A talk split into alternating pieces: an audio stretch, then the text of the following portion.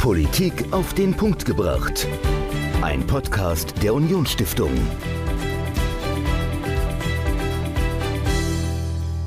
Hallo und herzlich willkommen zur neuesten Folge unseres Podcasts. Und wenn ich jetzt datenschutzkonform agieren würde, dann müsste ich meinen Gegenüber erstmal fragen, ob er denn einverstanden ist, dass ich verrate, dass er ein Er ist, dass ich seinen Namen nenne und was ich denn alles mit diesen Daten mache. Michael, wir sprechen heute über Datenschutz. Ist für dich ein großes Thema oder nimmst du hin und lässt es aber eigentlich eher links liegen? Ja, ist auf jeden Fall ein wichtiges Thema. Mhm. Also man muss natürlich auch aufpassen, was mit Daten passiert. Man muss die Bürgerinnen und Bürger schützen, aber in Deutschland wird es ein bisschen zu sehr angstbehaftet diskutiert. Also ich habe immer den Eindruck, dass man so die Chancen der Digitalisierung nicht sieht mhm. oder dass der Datenschutz auch irgendwie so ein Argument ist, um Dinge nicht zu machen. Also insbesondere ja. in der öffentlichen Verwaltung oder ja. bei Unternehmen, dass man sagt, okay, ja, wir können jetzt keine Gemeinde-App machen, das ist datenschutzrechtlich irgendwie bedenklich.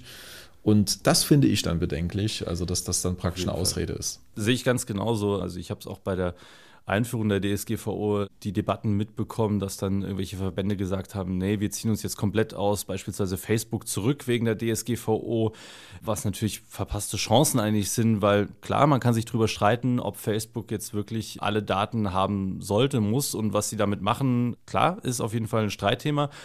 Aber dort sind halt alle anderen und wenn man Leute erreichen will, muss man diese Plattform auch nutzen, nutzen können.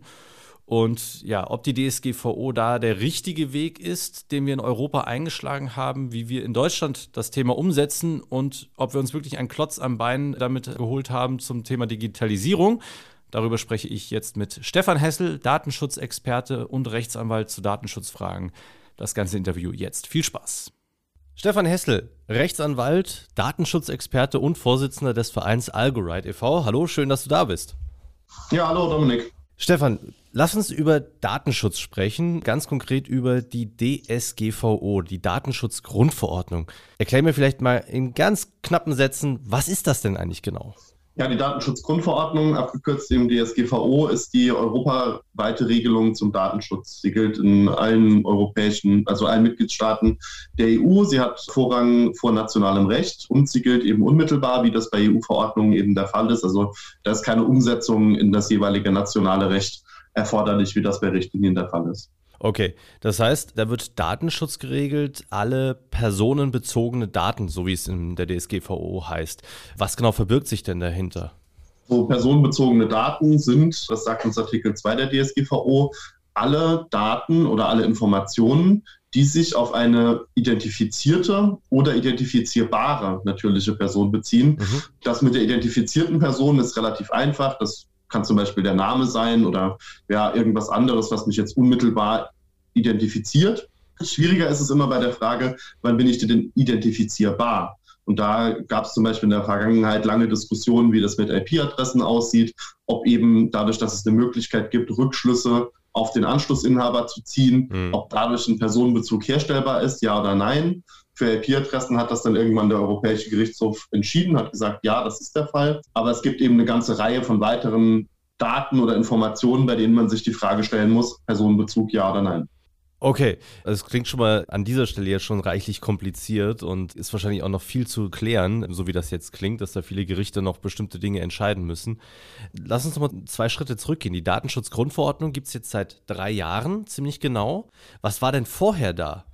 Ja, vorher hatten wir eine Datenschutzrichtlinie, also quasi der Vorläufer oder die Vorstufe zur Verordnung und eben ein Datenschutzrecht, das außerhalb der Datenschutzrichtlinie eben vor allem von nationalen Vorgaben geprägt war. Wir hatten in Deutschland das Bundesdatenschutzgesetz mhm. und die jeweiligen Landesdatenschutzgesetze. Die gibt es immer noch. Nur ist eben seit der DSGVO ihr Regelungsumfang deutlich eingeschränkt. Also was vorher sehr, sehr viel im Bundesdatenschutzgesetz geregelt war, steht jetzt eben in der DSGVO und dort, wo die DSGVO keine abschließende Regelung trifft oder in den Bereichen, wo sie tatsächlich nicht einschlägig ist, da gibt es auch ein paar, gibt es eben dann Regelungen im Bundesdatenschutzgesetz. Okay, das heißt, wir hatten vorher etwas, das ist auch immer noch da. Du sagst, es hat das Ganze erweitert, hat das Ganze ausgeführt. Also ist das jetzt strenger geworden, seit die DSGVO da ist? Ist es besser geworden oder sind einfach nur noch mehr Details geklärt worden? Das ist tatsächlich eine sehr, eine sehr gute Frage. Also ich glaube, man muss ein bisschen differenzieren. Tatsächlich muss man sagen, dass die DSGVO sich gar nicht so stark von dem unterscheidet, was wir früher im Bundesdatenschutzgesetz stehen hatten, okay. weil sich die DSGVO sehr, sehr stark an dem orientiert, was in Deutschland als Datenschutzstandard entwickelt wurde. Das heißt, wir haben tatsächlich einen Fall, in dem aus ja, das deutsche Vorbild quasi von der Europäischen Union übernommen wurde im Datenschutzbereich. Da haben wir viel, viel weniger Abweichungen im Vergleich zu beispielsweise Italien, die eben ein ganz mhm. anderes Datenschutzrecht hatten, die sich jetzt erstmal an die DSGVO dann doch auch konzeptionell erheblich gewöhnen mussten. Der wesentliche Unterschied mit der DSGVO ist, glaube ich, vor allem, dass man das Ganze auf ein europäisches Level gehoben hat. Das schafft natürlich nochmal eine Abstimmungsebene mehr, wenn es um die Auslegung des Rechts geht. Führt auch zu Konflikten, weil natürlich Sachen, die wir vorher in Deutschland auf unsere, sage ich mal, deutsche Rechtstradition erledigt haben, man sich immer die Frage stellen muss, ist das europarechtskonform? Ja oder nein? Ist das wirklich ausgelegt vor dem, sage ich mal, europäischen Rechtshintergrund oder vor dem deutschen? Der zweite Aspekt ist natürlich, die DSGVO hat mit ihren doch relativ starken Bußgeldern und relativ starken Aufsichtsbehörden dem ganzen Thema Datenschutz nochmal einen sehr, sehr starken, sehr, sehr starkes Gewicht verliehen. Das natürlich auch nochmal viel wichtiger macht, es zu berücksichtigen, weil natürlich das Risiko für Unternehmen zum Beispiel, den Datenschutz nicht einzuhalten, viel, viel größer ist, wenn die Bußgelder 60 Prozent höher sind, als das vorher der Fall war. Klar, kann man durchaus nachvollziehen, dass man da ein bisschen mehr Angst hat. Aber wenn ich mich zurückerinnere, vor drei Jahren, da als die DSGVO kommen sollte, haben ganz, ganz viele schon gesagt, oh nee, hm, jetzt wissen wir gar nicht, dürfen wir denn überhaupt, was dürfen wir denn überhaupt noch? Darf ich überhaupt noch bei Facebook sein? Darf ich mit meinem Verein überhaupt noch bei Facebook sein? Darf ich eine Homepage haben? Darf ich jetzt überhaupt noch Fotos machen im Kindergarten beispielsweise? Du sagst, es hat sich eigentlich gar nicht so viel verändert, weil die Grundlage war das deutsche Datenschutzgesetz, das dann jetzt einfach EU-weit mehr oder weniger gilt, natürlich mit Abstrichen. Aber du bist Rechtsanwalt, Rechtsanwalt auch für Datenschutz. Du hast es ja in der Praxis dann wahrscheinlich mitbekommen. Hat sich denn de facto viel geändert? Gibt es mehr Klagen? Wird jetzt viel mehr eingefordert? Sind die Leute vorsichtiger geworden? Was hat sich denn in deiner Arbeitspraxis geändert?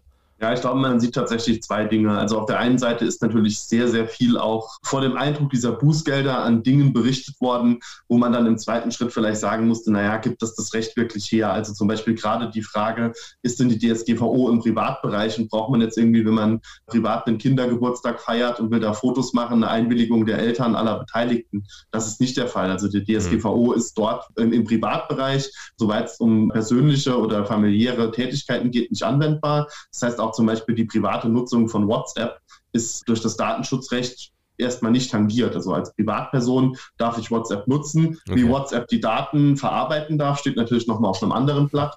Aber da gab es eine Reihe von Diskussionen, zum Beispiel auch Klingelschilder. Darf der Vermieter Klingelschilder an der Haustür anbringen, ja oder nein? Ähm, weil er verarbeitet dann ja möglicherweise personenbezogene Daten auch in einem Dateisystem und ähnliche Diskussionen. Also da gab es kontroverse Diskussionen, wo man sagen muss, naja, ein bisschen bei nüchterner Betrachtung ist das vielleicht tatsächlich etwas Hype oder viel Wind um nichts.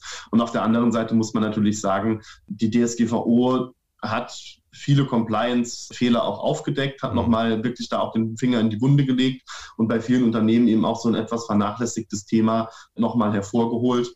Ja, eben vor dem Eindruck dieser Bußgelder oder dieser Risiken dann auch zu einer verstärkten Durchsetzung geführt. Wobei man auch da sagen muss, also das ganz so schwarz, wie das gemalt wurde, dass jetzt Unternehmen pleite gehen und hunderte Millionen von Bußgeldern verhängt werden gegen, gegen kleine und mittelständische Unternehmen, das ist auch nicht passiert. Gleichwohl gibt es aber natürlich diese Millionen Bußgelder, gibt es auch in Deutschland. Das ist schon auch ein Punkt. Jetzt hatte ich tatsächlich einmal den Extremfall erlebt, da war sich ein Verband so unsicher bezüglich Datenschutz, dass sie gesagt haben, ja, wir gehen jetzt aus Facebook raus und haben sich dadurch natürlich auch eines Mittels selbst beraubt, Öffentlichkeitsarbeit zu betreiben. Wie schwer tun sich denn wirklich so kleinere Verbände oder Vereine wie der Sportverein, wie der Karnevalsverein? Wie schwer tun sich solche Vereine mit Datenschutz und wie kann man sie vielleicht auch ein bisschen beruhigen, ein bisschen entgegenkommen?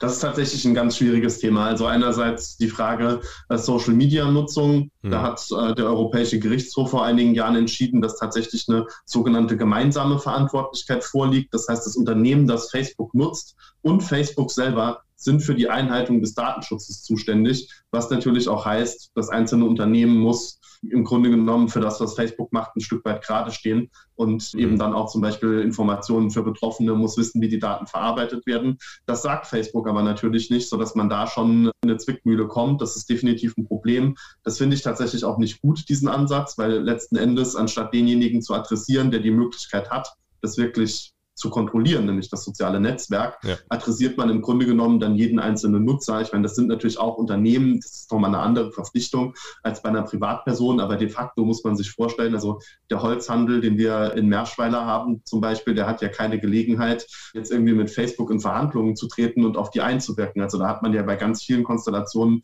auch ein total asymmetrisches Verhältnis, wie man das bei privaten Nutzern letzten Endes auch hat, weil auf der einen Seite ein gigantischer Konzern steht und auf der anderen Seite das mittelständische Unternehmen. Aber de facto, der EuGH hat es so entschieden, muss man sich auf jeden Fall Gedanken drüber machen. Der zweite Punkt ist natürlich, die DSGVO macht es an vielen Punkten gerade für kleine und mittelständische Unternehmen und für Vereine sehr, sehr schwierig. Also es waren ursprünglich Ausnahmen vorgesehen in der DSGVO, die stehen auch in den Erwägungsgründen drin, mhm. zum Beispiel bei den Dokumentationspflichten, die ja sehr, sehr umfangreich sind. Man muss zu jeder Verarbeitung im Grunde genommen ein Register führen und da ganz viele Sachen reinschreiben. Das sollte tatsächlich für kleinere Unternehmen nicht gelten, sollte auch für Vereine nicht gelten. Da ist aber der Wortlaut des Gesetzes letzten Endes im Gesetzgebungsverfahren so missglückt, dass die heute herrschende Meinung ganz überwiegend sagt, naja, das muss eben doch letzten Endes jeder führen, obwohl es ursprünglich nicht so gedacht war, weil der Wortlaut so unklar ist. Das ist dann natürlich auch gerade nochmal für Vereine eine große Belastung. Was da natürlich hilft, ist, die Sachen strukturiert anzugehen, sich, sich Hilfe zu holen. Man muss sagen, die Aufsichtsbehörden sind gerade, wenn es um die Beratungstätigkeit von Vereinen geht, auch sehr, sehr, sehr, sehr wohlwollend, sehen da ihre Rolle jetzt eher in einer unterstützenden Funktion, als da jetzt mit der Keule oben drauf zu hauen. Und das zeigt auch so ein bisschen meine Erfahrung in der Beratung und im Mandat. Wenn man sich bemüht und den Aufsichtsbehörden nachweisen kann, wir haben uns bemüht, die DSGVO einzuhalten, da sind vielleicht Fehler passiert, wir haben gedacht, dass wir das noch auf den Vertrag als Rechtsgrundlage für die Datenverarbeitung stützen können. Die Aufsichtsbehörde geht aber davon aus, es wäre eine Einwilligung notwendig gewesen. Naja, dann hat man die Chance, dass die Aufsichtsbehörde einem das sagt, aber man muss jetzt nicht unbedingt mit einem Bußgeld fürchten. Ganz, ganz schlecht ist es tatsächlich nur, wenn man so tut, als gäbe es die DSGVO nicht und dann kommt die Aufsichtsbehörde und sagt, es ist jetzt 2021, die mhm. DSGVO gilt, ist seit über drei Jahren anwendbar. Was hast du denn getan? Und wenn man dann sagen muss, naja, nichts, dann ist das immer schlecht kommen wir mal auf den, auf den Punkt, den du auch gerade angesprochen hast, der Aufsichtsbehörde. Da gibt es ja in Deutschland nicht nur eine, sondern da gibt es ganz, ganz viele, weil es gibt die Bundesdatenschutzaufsichtsbehörde und dann gibt es noch in jedem Land eine. Wie schwierig macht es das denn da Zuständigkeiten zu finden? Also wer, wer kontrolliert mich denn jetzt letztendlich? Das ist tatsächlich so ein bisschen das Thema. Also wir müssen unterscheiden zwischen der Aufsicht im öffentlichen Bereich, also mhm. in Behörden zum Beispiel, und im nicht öffentlichen Bereich. Es gibt dazu jeweils 17 Behörden. Also tatsächlich Bayern hat, Bayern hat zwei Behörden, eine Behörde für den öffentlichen und eine Behörde für den nicht öffentlichen Bereich. In allen anderen Bundesländern fällt das in Personalunion. Dazu gibt es dann noch den Bundesdatenschutzbeauftragten. Und der Bundesdatenschutzbeauftragte ist eben für die, im Wesentlichen für die Überwachung der Bundesbehörden zuständig und zusätzlich zu einigen Unternehmen, die im Grunde genommen auch in Bundeszuständigkeit liegen, insbesondere im Telekommunikationsbereich, zum Beispiel beim 1 und 1 Bußgeld in der großen Millionenhöhe. Dort war der Bundesdatenschutzbeauftragte zuständig, weil 1 und 1 eben ein Telekommunikationsunternehmen ist. Okay. Das heißt, herauszufinden, welche Aufsichtsbehörde ist für mich zuständig, ist eigentlich gar nicht so schwierig. Es wird in der Regel bei einem Unternehmen wird es die Landesbehörde sein, in dem das Unternehmen seinen Sitz hat. Ähnlich bei Vereinen, der saarländischer Verein, das die saarländische Datenschutzaufsicht zuständig. Die größere Herausforderung ist die Abstimmung der Datenschutzbehörden untereinander. Man kann sich vorstellen, statt einer Behörde, hm. die alles entscheidet, wie das zum Beispiel bei unserem Nachbarn in Frankreich der Fall ist, dort gibt es eine Datenschutzaufsichtsbehörde für ganz Frankreich, für alle Behörden, für alle Unternehmen haben wir in Deutschland eben eine sehr, sehr große föderalistische Vielfalt, die eben dann auch dazu führt, dass sich sehr, sehr viele Stimmen, teilweise unterschiedlich, zu bestimmten datenschutzrechtlichen Fragen äußern. Und das ist eben eine große Herausforderung. Das heißt, das kann dann auch passieren, dass meinetwegen die Aufsichtsbehörde in Nordrhein-Westfalen was ganz anderes sagt als die eine in Bayern und die im Saarland hat nochmal eine dritte Meinung. Woran orientiere ich mich denn letzt? Also klar, ich muss mich an das halten, was in meinem Land gilt, aber es sorgt ja doch dann für, für große Verwirrung, oder? Ja, genau. Also es ist tatsächlich so, dass die Behörden natürlich versuchen, diese Widersprüche zu vermeiden. Es gibt ja. dafür die Datenschutzkonferenz, wo sich alle Aufsichtsbehörden regelmäßig treffen und versuchen, sich abzustimmen. Aber natürlich können 17 Behörden nicht agieren wie eine Behörde. Das heißt, diese Widersprüche oder Meinungsverschiedenheiten gibt es ganz, gibt's an verschiedenen Stellen. Ja. Wie geht man damit um? Naja, man hält sich erstmal an das, was die für einen selbst zuständige Aufsichtsbehörde sagt. Ist aber natürlich bei Unternehmen, die jetzt nicht nur in einem Bundesland aktiv sind, sondern vielleicht auch eine Niederlassung in einem anderen Bundesland haben, schon eine Herausforderung. Da muss man natürlich sagen, was in einem Bundesland erlaubt ist, kann im anderen Bundesland nicht verboten sein, vor allem nicht, wenn es um die Auslegung einer europäischen Verordnung geht. Und wir sagen letzten Endes auch, was in einem anderen Mitgliedstaat erlaubt sein muss, muss auch in Deutschland erlaubt sein, weil es ist eine Verordnung. Das heißt, wenn die französische Datenschutzaufsicht zum Beispiel der Ansicht ist, dass man einen bestimmten Cookie durchaus einsetzen darf, ohne Einwilligung, dann muss das letzten Endes auch in Deutschland gelten. Aber das ist natürlich schwierig und kann eben zu Auseinandersetzungen führen, vor allem dann, wenn es um Detailfragen geht. Das wäre jetzt meine nächste Frage gewesen. Also wenn wir dann wirklich mal in die verschiedenen EU-Länder auch, auch reingucken, beispielsweise Estland hat ja einen komplett anderen Umgang auch mit Datenschutz und der Überwachung des Datenschutzes als Deutschland. Wer hat denn da recht? Vielleicht anders gefragt, nicht wer hat denn recht, sondern wer macht es denn vielleicht besser? Ja, das ist eine tatsächlich sehr gute Frage. Also ich glaube, wir haben ein großes Problem damit, dass bisher eben, weil die DSGVO noch relativ jung ist, recht mhm. wenige Fragen durch den Europäischen Gerichtshof entschieden werden konnten. Ich glaube, dass wir da in den nächsten drei, vier, fünf Jahren eine ganze Reihe von Grundsatzentscheidungen sehen werden, die eben dann auch eine einheitlichere Auslegung des europäischen Rechts erlauben. Mhm. Einfach weil bestimmte Dinge grundlegend geklärt sind, unter welchen Voraussetzungen haften beispielsweise Unternehmen für Datenschutz Verletzungen und wann nicht. Das ist auf jeden Fall, das ist auf jeden Fall ein großer Punkt. Also die Gerichte müssen da eine Klärung betreiben und letzten Endes eben auf europäischer Ebene. Und wir tun uns natürlich in Deutschland mit dem Thema, dadurch, dass wir diese komplexe Aufsichtsstruktur haben, dann vielleicht auch noch mal ein bisschen schwerer, weil wir eben auch mehr Widersprüche innerhalb der DSGVO zutage fördern, weil wir eben mit 17 Augen auf die DSGVO gucken. Wenn das eine einheitliche Behörde macht, dann ist es natürlich nochmal, dann gilt wenigstens in Frankreich, sage ich mal, eine Regelung, ja. die die Aufsichtsbehörde vorgibt. Die wird dann gegebenenfalls auch von französischen Gerichten geklärt, aber dann eben auch gilt das eben landesweit. Also wenn wir jetzt im Saarland ein Verfahren haben, wo es um eine datenschutzrechtliche Frage geht und das entscheidet unser Verwaltungsgericht, dann hat das Verwaltungsgericht ja nur für das Saarland entschieden. Und dann ja. kann es natürlich sein, dass wir wieder in Stuttgart dort das Verwaltungsgericht zu einem anderen Ergebnis kommt, sodass wir eben dann auch sehr, sehr lange brauchen, um Fragen einheitlich zu beantworten. Wenn du jetzt persönlich und auch als Berufsdatenschutzexperte auf die anderen Länder guckst, welches Land würdest du denn sagen, geht besonders gut mit der DSGVO um und was ist vielleicht ein Negativbeispiel? Also ein Negativbeispiel ist sicherlich die irische Aufsichtsbehörde bzw. Irland. Das wird auch von allen europäischen Datenschutzbehörden im Grunde mhm. genommen gleich kritisiert, weil dort ja man vielleicht fast von einer Nichtauslegung oder Nichtanwendung der DSGVO sprechen muss, okay. ähm, weil eben gegenüber Großkonzernen wie Facebook, die eben auch sehr, sehr viele Steuergelder auf der Insel lassen, ja, sage ich mal, mit einer sehr, sehr großen Liberalität dem Datenschutz umgegangen wird, beziehungsweise man halt einfach Prüfverfahren startet. Das war jetzt auch nochmal jüngst Gegenstand von Auseinandersetzungen vor irischen Gerichten, man Prüfverfahren einleitet, sodass eine europäische Lösung gesperrt ist. Und dann liegt eben der Sachverhalt bei der irischen Aufsichtsbehörde auf dem Schreibtisch, die haben sich für zuständig erklärt und bearbeiten den Fall dann erstmal nicht weiter. Das ist natürlich ein Problem, stellt sich bei ganz vielen Fragen Zusammenführung von Daten zwischen WhatsApp und Facebook. Da hat jetzt die Hamburger Aufsichtsbehörde nochmal mit einem Dringlichkeitsverfahren versucht, diesen Datenzusammenfluss zu verbinden, hat gesagt, es ist so dringlich, dass wir durch die irische Aufsichtsbehörde nicht mit einer zeitnahen Bearbeitung rechnen können. Deswegen entscheiden wir das selbst. Dafür gibt es einen Notfallmechanismus. Aber das ist sicherlich ein Beispiel dafür, dass sehr schwierig ist. Positiv würde ich zum Beispiel die französischen Aufsichtsbehörden sehen, die meines Erachtens mit einer sehr klaren Stimme sprechen, die einen, auch einen, finde ich, sehr starken technische Berücksichtigung in ihren Gutachten haben, weil sie dort sehr gut auch vernetzt sind mit technischen Prüfstellen. Was ich in Deutschland noch so ein bisschen vermisse, auch die Zusammenarbeit zwischen dem BSI als unserem Bundesamt für Sicherheit und Informationstechnik und den Datenschutzaufsichtsbehörden. Das gibt es teilweise. Mhm. Ich habe aber auch da das Gefühl, dass eher Parallelstrukturen entstehen auch wenn es um die Frage von Sicherheitsbewertungen geht, wo ich die Zuständigkeit dann jetzt auch eher beim Bundesamt für Sicherheit und Informationstechnik sehen würde.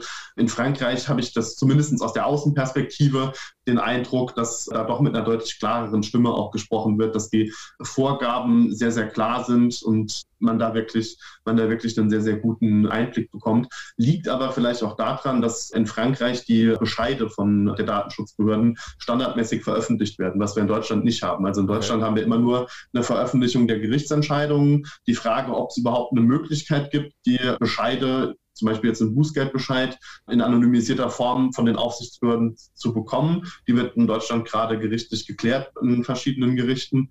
In Frankreich werden die aber standardmäßig veröffentlicht. Und dann hat man natürlich auch nochmal einen sehr, sehr guten Einblick in die Arbeit der Behörden. Wie schätzen die was ein? Wie setzen sich Bußgelder zusammen? Mhm. Was hält eine Behörde für zulässig und was hält sie wirklich für unzulässig? Hört sich auf jeden Fall spannend an. Ich würde aber gerne nochmal auf Irland zu sprechen kommen. Ich fand das sehr interessant, dass du das direkt angesprochen hast.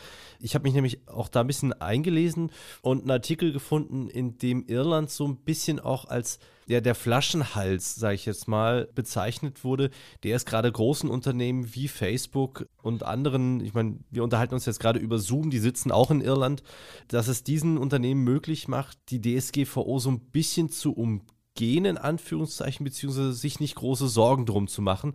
Und Irland wurde in diesem Artikel so dargestellt, als seien sie vor allem überfordert, weil sie relativ klein sind. Die schaffen das gar nicht. Die haben die ganzen großen Unternehmen bei sich sitzen und kriegen es überhaupt nicht hin, damit umzugehen. Müsste denn da nicht vielleicht dann die EU auch sagen, komm, wir unterstützen Irland ganz besonders oder geht das von der EU her nicht? Das Thema, dass Aufsichtsbehörden zu wenig Personal haben, mhm. stellt sich letzten Endes in ganz Europa. Also auch die deutschen Aufsichtsbehörden monieren das sehr häufig, dass ihnen insbesondere ja, auch personelle Ausstattung fehlt, gerade auch im technischen Bereich, weil einfach, ja, sage ich mal, sehr gute, sehr gute Informatiker, IT-Sicherheitsexperten, aber auch richtig gute Juristen kaum in den öffentlichen Dienst gehen. Das haben wir ja auch an anderen Stellen, mhm. dass, wir, dass es tatsächlich auch in der öffentlichen Verwaltung Probleme gibt, IT-Sicherheitsexperten zu finden. Das ist so der eine Aspekt. Ich denke aber grundsätzlich muss man sagen, also natürlich ist auch Irland nicht so arm, dass sie sich jetzt keine Datenschutzaufsichtsbehörde leisten können. Und die Unternehmen lassen ja auch tatsächlich Millionen und Milliarden an Steuern ja. in Irland für den Unternehmenssitz. Ich denke, wenn man nur einen Bruchteil dafür nehmen würde, dann hätte man auch genug Personal, um diese Aufsichtsfunktionen dort wahrzunehmen und die DSGVO durchzusetzen. Das heißt, natürlich ist die irische Behörde schlecht personell ausgestattet, aber ob sie jetzt personell schlecht ausgestattet ist, damit sie vielleicht dort nicht so hart prüft oder sie quasi, ja, es kein Personal gibt und man generell da vielleicht umstrukturieren müsste und inwieweit das politisch gewollt ist. Das würde ich mal nicht einheitlich beantworten. Also ich denke, dass man da durchaus auch ein Interesse dran hat, dass eben weil so viele Konzerne sich für Irland entschieden haben, dass man da vielleicht nicht so hart dann prüft und die Sachen eben einfach alle ein bisschen länger dauern. Du hattest eben auch das Thema Technik angesprochen. Das hat ja auch natürlich ganz viel mit Datenschutz auch immer wieder zu tun. Gerade neue Techniken, denken wir ins autonome Fahren. Da sitzen Kameras vorne, hinten, links und rechts, die darauf gucken, dass das Auto dorthin fährt, wo es hinfahren soll. Und nebenbei, als ein vielleicht unerwünschter Nebeneffekt, natürlich auch Passanten mit abfilmen. Wo stößt denn die Datenschutzgrundverordnung an ihre Grenzen und wo sind Reformen vielleicht dringend nötig, um solche Projekte wie autonomes Fahren oder andere Digitalisierungsprojekte nicht von vornherein zu gefährden oder zu kippen? Ja, ich glaube, das ist wirklich ein wichtiger Punkt, den man auf jeden Fall, den man auf jeden Fall ins Auge fassen muss. Die DSGVO ist letzten Endes, stammt letzten Endes aus dem Jahr 2016 Dort ist sie verabschiedet worden, ist dann zwei Jahre später unmittelbar anwendbar geworden. Das heißt, wir haben im Grunde genommen ein Gesetz, das fünf Jahre alt ist. Das ist natürlich im Hinblick auf den technologischen Fortschritt eine ganze Menge. Und ich glaube, das merkt man der DSGVO auch an, an verschiedenen Stellen, dass sie gerade ihre Schwierigkeiten hat, neue technologische Entwicklungen umzusetzen, insbesondere dort, wo bestimmte Konzepte nicht mehr funktionieren. Autonomes Fahren ist dafür ein sehr, sehr gutes Beispiel. Mhm. Da werden Gesichter von Passanten erfasst, natürlich. Im Grunde genommen geht es aber nur darum, wo ist denn deren Bewegungsrichtung? Also läuft jemand auf die Straße zu und mit welcher Geschwindigkeit läuft er? Da geht es ja gar nicht darum, jemanden zu identifizieren. Nur natürlich erfasst die Kamera das Gesicht desjenigen und dann haben wir eben ein personenbezogenes Datum. Selbst wenn das danach direkt anonymisiert wird, war es eine Sekunde im digitalen System, ist dort eben verarbeitet worden und das löst datenschutzrechtliche Pflichten aus. Und tatsächlich ist es da meines Erachtens kein großes Problem, über die Rechtsgrundlage nachzudenken. Also wir haben berechtigtes Interesse, die Sicherheit des Straßenverkehrs, das rechtfertigt diese Datenverarbeitung. Wir haben Probleme an anderen Stellen. Das eine Problem ist, was ist mit Datenschutzinformationen? Der Betroffene, also der Passant, muss ja über die Datenverarbeitung informiert werden, muss mhm. seine Rechte wahrnehmen können naja, soll man die außen am Fahrzeug anbringen? Wie soll das funktionieren? Wenn das Auto schneller fährt, kann man das dann auch lesen? Das ist ein Problem. Das andere Problem ist, wer ist denn datenschutzrechtlich verantwortlich? Also ist es die natürliche Person, der Fahrzeughalter, der im Fahrzeug sitzt? Ist es der Hersteller? Sind es vielleicht beide zusammen? Wer hat sonst noch Zugriff auf die Daten? Und da wird es eben sehr, sehr kompliziert und komplex.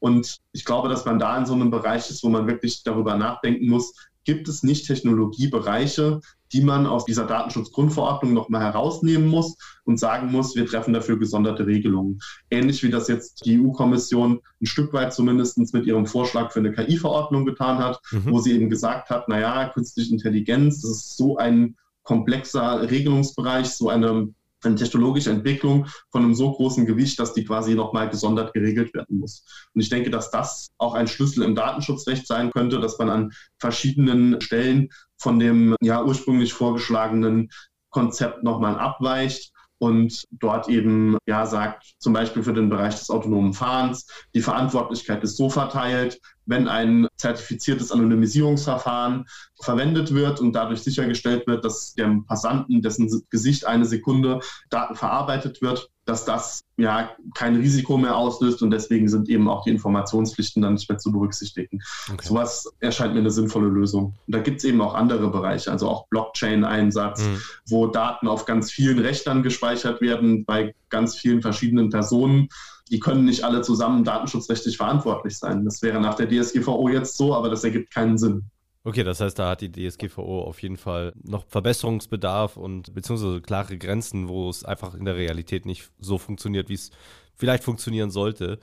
Kommen wir mal zum Schluss noch auf zwei konkrete aktuelle Beispiele, die ja für viel Unsicherung mal wieder gesorgt haben. Das erste wäre WhatsApp. Die haben neue Datenschutzrichtlinien auf den Weg gebracht und da gab es unzählige Artikel. WhatsApp muss man jetzt abschalten, weil ist nicht mehr sicher. Die teilen ab jetzt ihre Daten mit Facebook. Und dann kam aber irgendwie zwischendurch dann doch die Meldung, ja, nein, aber das machen sie zwar, aber das gilt dann nicht für Europa, weil die DSGVO das eben verbietet. Wie ist das denn? Darf ich WhatsApp weiter privat benutzen, ohne Angst zu haben, dass es an Facebook geht oder sollte ich es besser lassen? Man muss, glaube ich, zwei Dinge unterscheiden. Also aus datenschutzrechtlicher Sicht, das hatten wir ja eingangs schon kurz besprochen, gilt die DSGVO nicht für den privaten Einsatz von WhatsApp oder generell jegliche Art von privater oder persönlicher Datenverarbeitung. Man kann dann nochmal diskutieren, wo das quasi anfängt und wo das aufhört. Also ist natürlich immer ein Problem, wenn man zum Beispiel ein Mobiltelefon hat, das man sowohl beruflich als auch privat nutzt. Wenn darauf WhatsApp installiert ist, landen eben alle Kontakte auf den WhatsApp-Servern. Dann hat man diese Vermischung und für den beruflichen Teil gilt dann eben die DSGVO. Deswegen muss man sich gerade in diesen Konstellationen dann doch ein bisschen mehr Gedanken darüber machen. Zum Beispiel zwei Telefone benutzen, eins mit WhatsApp, eins ohne. Oder eben eine App, die Adressbücher trennt. Da gibt es auch Möglichkeiten, macht die Sache aber noch mal ein bisschen komplizierter. Ansonsten kann man zu WhatsApp eigentlich zwei Dinge sagen. Erstens die Verschlüsselung, also die Inhalte, die mit WhatsApp übertragen werden, die sind nach dem Stand der Technik geschützt. Also WhatsApp hat keine Möglichkeit, in die Nachrichten reinzugucken, zu sehen, was dort drin steht. Was WhatsApp kann, ist natürlich nachzuvollziehen, wer hat wann mit wem geschrieben. Das sind sogenannte Metadaten und die sieht WhatsApp natürlich, weil es sonst auch keine Möglichkeit gibt, die Nachrichten zuzustellen. Also WhatsApp muss Klar. ja wissen, an wen schreibe ich gerade und kennt natürlich auch die Uhrzeit und hat natürlich dann auch die Möglichkeit, nochmal abzugleichen, wenn Nummern zum Beispiel im Internet stehen, habe ich gerade eine WhatsApp-Nachricht an meinen Zahnarzt geschrieben. Weshalb natürlich in dem Bereich, gerade wenn es um sensible Daten geht, die Nutzung von WhatsApp dann auch nochmal kritisch ist. Die Datenschutzaufsichtsbehörden sind da tatsächlich gerade in dem äh, Gesundheitsbereich enorm kritisch, wenn es um den Einsatz von WhatsApp geht. Ansonsten muss man eben so ein bisschen, muss man eben so ein bisschen abwägen und zumindestens, ich meine, auch da ist es natürlich schwierig, weil das schwierig zu kontrollieren ist, aber zumindestens was die Zusammenführung von Daten mit Facebook angeht, hat WhatsApp tatsächlich erklärt, dass sich für europäische Nutzer nichts ändert. Mhm. Die Datenschutzaufsichtsbehörden sehen das eben aber anders. Also die Datenschutzaufsicht Hamburg hat da gerade eben das bereits erwähnte Dringlichkeitsverfahren auch äh, durchgeführt und eben diese Zusammenführung explizit nochmal untersagt. Facebook wehrt sich dagegen, die halten die Datenschutzaufsicht Hamburg nicht für zuständig, berufen sich darauf, dass die irische Aufsicht zuständig ist. Und da geht jetzt wieder das ganze Spiel von vorne los. Und wir sehen eben eine Diskussion mit einem bisschen offenen Ausgang rund um die Regulierung von Datenschutz bei diesen großen Social-Media-Plattformen. Das zweite Thema, das ich auch gerne auch nochmal ansprechen würde, weil es mich auch einfach interessiert und weil man, sobald man ins Internet geht, sofort draufstößt. Die Cookie-Banner sobald ich auf irgendeine Internetseite gehe, auf der ich vorher noch nie war, muss ich erstmal eine riesige Liste an Cookies mir anschauen, ob ich denen zustimme oder nicht. Und da habe ich jetzt gerade heute gelesen, dass es eine Klage gibt oder beziehungsweise äh, Beschwerden gibt, die gegen diese Cookie-Banner stimmen. Angeblich ja, sind viele dieser Cookie-Banner nicht zulässig, weil sie eben nicht so funktionieren, dass man einfach Ja oder Nein machen kann. Wie siehst du denn diese Cookie-Verordnung überhaupt? Also ich finde, aus Nutzersicht ist es vor allem sehr nervig. Aber wie ist es denn aus Datenschutzsicht? Ja, also man muss zunächst mal feststellen, Cookies das ist kein Regelungsbereich der Datenschutzgrundverordnung. Dafür kann die DSGVO im Grunde genommen nichts, sondern beim Einsatz von Cookies geht es tatsächlich, zumindest auf der ersten Ebene mal, darum, dass Informationen auf dem Endgerät des Nutzers gespeichert werden. Also der Website-Anbieter legt ja einen kleinen Textschnipsel, den sogenannten Cookie, auf meinem Gerät ab, um mich vielleicht später zu identifizieren oder eben meinen Warenkorb zu speichern, sicherzustellen, dass ich eingeloggt bin. Da gibt es eine ganze Reihe von Funktionen, zu denen Cookies eingesetzt werden können. Und nach der noch geltenden E-Privacy-Richtlinie dürfen diese Informationen eben nur unter engen Voraussetzungen gespeichert werden. Beispielsweise, wenn es technisch notwendig ist. Also wenn ich einen Warenkorb auf der Webseite habe als Online-Shop-Betreiber, muss ich ja irgendwo den Inhalt des Warenkorbs speichern und anders funktioniert meine Webseite nicht. Dann darf ich das ohne Einwilligung, dann brauche ich auch keinen Cookie-Banner dafür. Wenn es jetzt aber zum Beispiel um Cookies geht, die nicht zwingend erforderlich sind, beispielsweise für Tracking, wenn es wirklich darum geht, Nutzerverhalten auszuwerten in einem größeren Umfang und man den Bereich von der reinen Reichweitenmessung, also vielleicht reinen Zugriffszahlen verlässt oder das sogar webseitenübergreifend machen will, dann braucht man eben eine Einwilligung des Nutzers. Und dann ist eben die spannende Frage, wie ist denn diese Einwilligung einzuholen? Und da gibt es natürlich dann, sage ich mal, eine Auslegung, die sagt, das muss mit Ja oder Nein beantwortet werden. Also ist Ja, ist Nein. Dann gibt es die Frage, kann man das noch irgendwie aufschlüsseln? Wie kompliziert darf diese Aufschlüsselung sein? Wenn ich jetzt natürlich 3000 Cookies auf der Webseite habe und muss bei jedem einzelnen Ja oder Nein klicken, ist das unter Umständen problematisch. Und dann kann man natürlich auf Ideen kommen. Als Website-Betreiber kann natürlich sagen, naja, ich mache vielleicht einen Button, alle akzeptieren aber wenn ich alle ablehnen will, muss ich vielleicht immer ablehnen, ablehnen, ablehnen klicken. Und genau um diese Fragen geht es. Also inwieweit ist denn so eine Manipulation des Nutzers zum Zweck der Cookie-Einwilligung zulässig und wo verläuft eben die Grenze. Was wir auch häufig sehen ist, das kann auch jeder mal nachprüfen, wenn er auf so eine Webseite unterwegs ist, dass die Schaltfläche zum Akzeptieren, dass die grün ist und die zum Ablehnen rot. Und das ist natürlich auch schon so eine ja, Suggestion an den, an den Nutzer, na, klick schnell grün, das wird die beste Option sein. In dem Fall ist es dann aber die Option, die eben alle Tracking-Möglichkeiten auf der Webseite, auf der Webseite erstmal aktiviert. Letzten Endes wäre es natürlich wünschenswert, wenn wir eine komplett technologische Lösung dafür hätten. Also wenn man nicht über jeweils Webseiten spezifisch das einstellen müsste, sondern es gäbe irgendein Managementsystem für diese ganzen Cookie-Einstellungen. Man trägt dort einmal ein, ich bin mit Werbemaßnahmen einverstanden, ja oder nein. Das wäre eine Lösung. Und es gibt tatsächlich auch Ansätze, unter anderem auch von Google, dass man gar nicht mehr versucht, den Einzelnen zu tracken, sondern das auf einer sehr, sehr abstrakten Ebene gruppenspezifisch macht und dadurch eben auch dann ohne die Verarbeitung von personenbezogenen Daten auskommt, weil das ist der zweite Punkt. Tatsächlich kommt es häufig gar nicht so sehr auf den Einzelnen an, sondern in den seltensten Fällen bekommt man ja hochspezifische Werbung, die jetzt auf mich persönlich zugeschnitten ist. Meistens ist es ja doch irgendeine Nutzergruppe, es sind junge männliche Nutzer von 30 bis 40 oder junge Frauen oder wie auch immer eben eine spezifische Nutzergruppe, die dann eben adressiert wird, eher sportliche Typen. Das sind ja die Kategorien, in denen auch die ja, Werbeindustrie denkt. Und dann ist natürlich auf der anderen Seite auch nicht unbedingt erforderlich, jetzt total spezifisch für den einzelnen Informationen zu erheben. Stefan, letzte Frage zum Datenschutz, zur Datenschutzgrundverordnung. Wenn du sie reformieren könntest, wenn du die Datenschutzgrundverordnung etwas umschreiben könntest, wie würdest du das machen? Also was ich auf jeden Fall tun würde, ist nochmal mehr Klarstellung reinbringen und vor allem dafür sorgen, dass dort an den Stellen, an denen wirklich diese Flexibilität in der DSGVO vorgesehen ist, dass man die auch wirklich durchgesetzt bekommt. Hier sehe ich ganz, ganz oft, dass eigentlich Spielräume in der DSGVO vorhanden sind, die aber dann im Nachgang von den Datenschutzaufsichtsbehörden sehr, sehr stark nochmal begrenzt werden. Hier werden, glaube ich, äh, sinnvolle Regelungen, sinnvolle Regelungen angebracht, dass man wirklich auch diese Öffnungsräume, die da sind, nutzen kann. Vor allem eben auch im Hinblick auf diese Sache mit Erleichterungen für Vereine, Erleichterungen für kleine Unternehmen. Hier werden, glaube ich, Klarstellungen definitiv angebracht. Die Datenschutzgrundverordnung und all ihre Vorteile und ihre Nachteile und was sich vielleicht ändern wird. Stefan Hessel, vielen herzlichen Dank für das Gespräch. Danke. Stefan Hessel, Rechtsanwalt für Datenschutz und Datenschutzexperte im Interview zur DSGVO. Und in der nächsten Woche sprechen wir über ein ganz anderes, sehr, sehr ernstes Thema. Es geht um Gewalt gegen Mandatsträger. Michael, du warst mal im Gemeinderat. Hast du Gewalt in irgendeiner Form mitbekommen? Bedrohungen, Beleidigungen bis hin zu tätlicher Gewalt oder Angriffe auf deine Familie, dein Eigentum?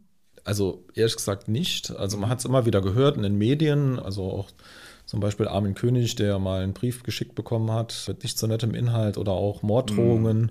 Aber jetzt so im persönlichen Umfeld kann ich da eigentlich nichts berichten. Also habe ich das noch nicht mitbekommen, dass, dass es da Probleme gibt. Ich spreche nächste Woche mit Professor Dr. Britta Bannenberg. Sie ist Kriminologin und Rechtswissenschaftlerin an der Universität in Gießen. Und die haben eine Studie in Auftrag gegeben. Da haben sie Bürgermeisterinnen und Bürgermeister in Hessen befragt.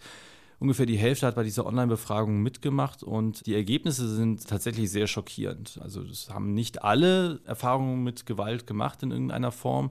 Aber die, die Erfahrungen gemacht haben, diese Erfahrungen sind echt, sind krass, sind sehr, sehr krass. Und darüber spreche ich mit ihr nächste Woche, was diese Studie herausgebracht hat und wie man dem Ganzen begegnen kann, eventuell.